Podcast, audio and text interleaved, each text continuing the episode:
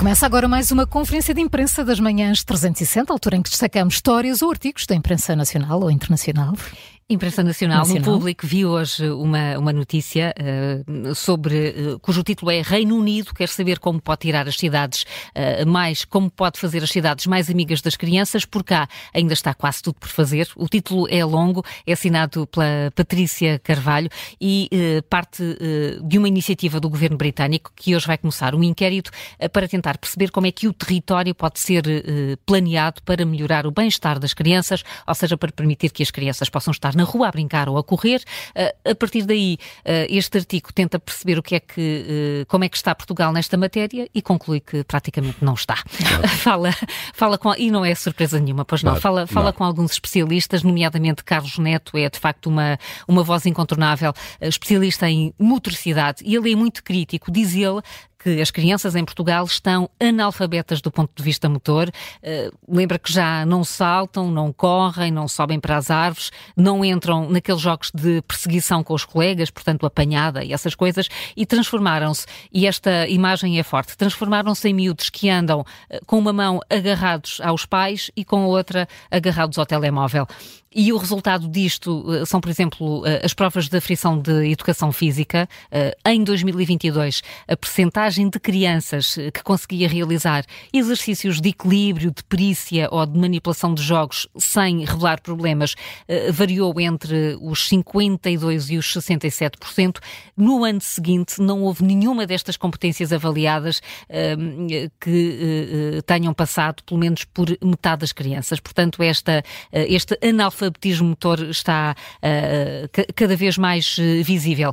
Há uma outra expressão do sociólogo João Teixeira Lopes que está neste artigo, uh, que, que coloca eh, Portugal perante um problema muito singular. Diz ele, somos dos países mais seguros do mundo, mas onde as crianças têm menor autonomia.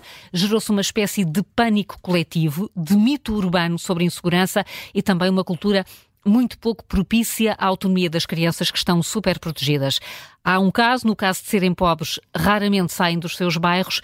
Já as crianças de classe média uh, sofrem uh, do síndrome de backseat generation.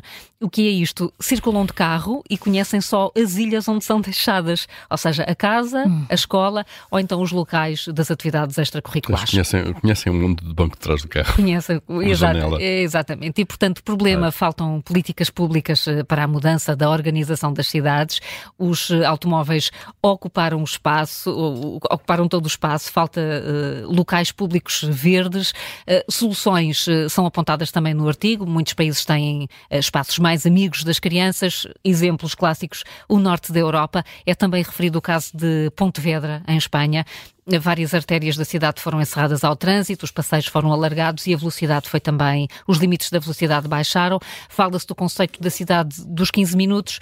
E fala-se desta ideia de que estamos com uma, com uma geração uh, muito pouco saudável. O artigo dá muitos exemplos. Muito pouco culpa dos pais, certamente. Com Há certeza, não, super protetores. Não temos que ficar à espera que o Estado e as autoridades façam isto e aquilo, como é evidente, não é? Deixamos de brincar nas ruas. Completamente. Sou eu. Vamos aqui. Uma nota, uma nota muito breve. está no Observador, um texto da Joana Moreira. Amanhã vem a primeira lua cheia do ano. Um, acontece esta quinta-feira. Oh. Mas é isso mesmo, é a lua do lobo. Tu sabias? Sim. A de janeiro é a lua do lobo. Quer dizer, ah, a lua cheia que era de janeiro. Ah, que a lua cheia, a lua, cheia, lua associam-se ao lobo e a lobisomens e por aí fora toda uma. Porque aqui a não, de não, janeiro não. é diferente. Pois, é ah. é assim. É, e eu descobri também que uh, cada mês tem, cada lua cheia tem. tem um nome atribuído a uma lua. A lua de lobo é a lua de janeiro, uhum. uh, atribuída precisamente. É, é isso, é esse hum, facto, não é? Um, dois, este ano, 2024, vai haver 12 luas cheias. Um, a lua cheia já agora acontece quando a lua está do lado oposto do Sol, em uhum. relação à Terra, portanto, Terra, Sol, Lua, lá mais longe, um, e quando estão o Sol e a Terra estão quase uh, totalmente alinhados. vamos ter também este ano uh, eventos lunares isto é, saídas de normal, se quisermos, em setembro e outubro, eh, com as chamadas superluas. Um, as definições de superlua também podem variar. O termo geralmente nota uma lua cheia que está mais perto da Terra do que aquilo que é normal e, portanto, aparece maior aos nossos olhos, uh, mais brilhante no, no, no céu noturno. Um, e os, os astrónomos dizem que este fenómeno ocorre com a Lua está a 90% no perigeu, uh, que é o ponto mais próximo que a Lua atinge em relação uh, à Terra. E de facto, cada Lua cheia está de cada mês, a lua cheia de cada mês está associada a um nome específico. Hum, de acordo com a NASA, estes nomes para as luas cheias começaram a surgir alguns pela década de 30 do século passado, portanto, do século XX, portanto, estamos quase a fazer 100 anos, 100 anos sobre, sobre esta prática, hum, com os nomes a tornarem-se mais comuns depois a vingarem de alguma maneira ao longo do tempo, não é? E, e, de facto que a lua cheia de janeiro é a lua dos lobos, devido às matilhas de lobos que se ouviam uivar fora das aldeias. Hum. A de fevereiro é dos gatos, deixa-me adivinhar. De fevereiro não é dos gatos, a de não. fevereiro é a lua da neve. Ah. Eu sei, associamos o, o, o cio dos gatos no mês de fevereiro. O mês de fevereiro, é verdade, é verdade. E podia-se associar ao, ao mear, chorar. Vocês os dois preparem-se para isto. Vocês eu não tenho esse problema. Não, eu também já não, não tenho. Já está tratado. o, o, tra, o Travis também já está tratado. Um, senão ah, era, um, era um festival era uma casa, lá no prédio. Um, e, e, e, de facto criou-se esse hábito de facto de, de atribuir nomes ao longo do, do, ano. A lua de fevereiro, por exemplo, é a lua da neve. Hum. Eu fui ver o meu mês, outubro, é a lua do caçador. Uhum. Um, porque é o período preferido para caçar veados e raposas. Isto tem a ver, obviamente, com, vamos lá, com hábitos da, da Europa do Norte ou, no caso da América do Norte, não é? Práticas aqui de caçar veados e raposas é claro. muito mais a norte do que propriamente na Europa mediterrânica que nós temos. A, a, lua de novembro é a lua do castor e a lua de dezembro é a lua fria. E, portanto, ao, longo dos meses vai havendo luas. Não sabia desta coisa de não. Não fazia não ideia também. Vou nós procurar o meu mês. No, nós não, não temos muito esse, esse hábito, um, mas uh, está esta referência. Amanhã temos a primeira a primeira lua, lua cheia, cheia, do ano, do que lobo. é a lua do lobo, amanhã quinta-feira. Está no medo. Observador. uh, pois tem medo, tem medo, Júlio. Eh, e, também há, uma, há outra coisa associada à lua cheia: é, é, nascem os bebés. É o que dizem. É o que dizem. Não é?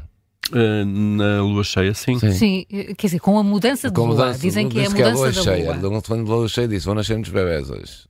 É o que se diz. Também. Essa é a tua história hoje. É, é a minha história. Ainda, ainda há tempo. Ah, dois, é? minutos. Ah, pois eu disse ao, ao, ao Paulo para andar porque a minha era mais. Uh, não era mais leve do que isto. É, não, é mais comprida, é mais leve, ah, mas é mais ah. comprida. Então quer mais, mais leve parte... do que a história do, pois, do Paulo. É, é, não. Vou-vos falar, sabem de quem? Da Linda Ronstadt. Sim. Ah, sim. Que eu ouvi muito a Linda Ronstadt na, daqueles tempos. Conclusão, vai. vai Quando eras um moço. Quando era miúdo, exato, e adolescente. O que é que fazias ao som da Linda Ronstadt? Adorávamos ouvir, tínhamos discos da Linda Ronstadt, hum. ouvimos todos. Dançava, Conclusão, dançava. Pois eu sei, estava à espera que ele dissesse. E então o que é que vai acontecer? A vida dela vai para cinema, hum. vai dar um filme. Uh, ela retirou-se em 2013. Uh, agora a saúde complicou-se, começou a ter uns tremores na mão, um problema no, no ombro e acabou por ter por, por ser diagnosticado Parkinson. Um, conclusão, é sobre a vida dela, isto é um tema, vem no País, uh, a vida aqui da Linda Ronstadt e o que vai acontecer. Uh, pois isto é tanta coisa que eu até estou. Estava a ver aqui a idade que ela tem. Conclusão. Uh, já tem 77 já anos. Já tem 77 anos, sim. Oh, é Deixou, já em 2013, uh, ela um, começou muito cedo, diz que era considerada uma meia soprano e cantava de todos os estilos, desde o rock ao country, à ópera, que, que, que tinha, cantava todos, todos os estilos, era uma ícone sexual na altura também, que ela testava essa, essa enfim, ter essa, esse selo eh, que, com que as revistas uhum. também eh, a tratavam.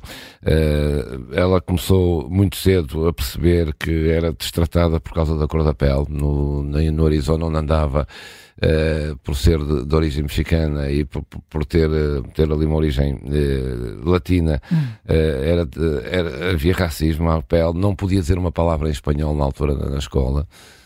Porque hum, era proibido, foi a partir daí que ela sentiu que iria ser também uma ativista no futuro. É curioso aqui uma frase que eu agora não, não a apanho, mas pronto, deixa lá. porque, há, porque quando perguntavam por que motivos é que. Uh, gostava de cantar uh, e porque é que tinha essa vocação de cantar desde miúdo. Ela dizia: Nós cantamos uh, da mesma maneira que cantam os pássaros, pela mesma maneira que cantam os pássaros. Cantam para encontrar uma parelha, para reclamar o seu território ou, ou simplesmente para expressar a sua voz e a alegria de estarem vivos num bom dia cantam para as gerações futuras e para não se esqueçam que a atual suportou, sonhou e desfrutou. Ao longo da vida, deu muitos concertos, foi a mulher pois. que mais vendeu discos na década de 70, milhões de discos, teve cinco discos de ouro. Uh, foi, era de facto a maior, uh, foi a mulher que mais se destacou. E fala aqui, claro, do assédio sexual que, que, sofreu de muitos músicos, de muitos empresários que a queriam contratar, mas o objetivo não era só esse. Fala do músico Jim Morrison dos Doors quando ela colaborou com eles, enfim. Então há muito uh, para ler, não é? Muito, há aqui muito no LP, para portanto, ler. a história e, e, e vai virar um filme. Vai virar filme. E curiosamente é uma das maiores opositoras de Trump, a quem chama, eh, sempre chamou do 45 Presidente dos Estados Unidos, recusa-se a dizer o nome dele. Uhum. Portanto, há aqui muitos, eh, muitos pormenores. é no El País, não é? No El País. Há muitos pormenores sobre a vida dela que agora há de passar para cinema também.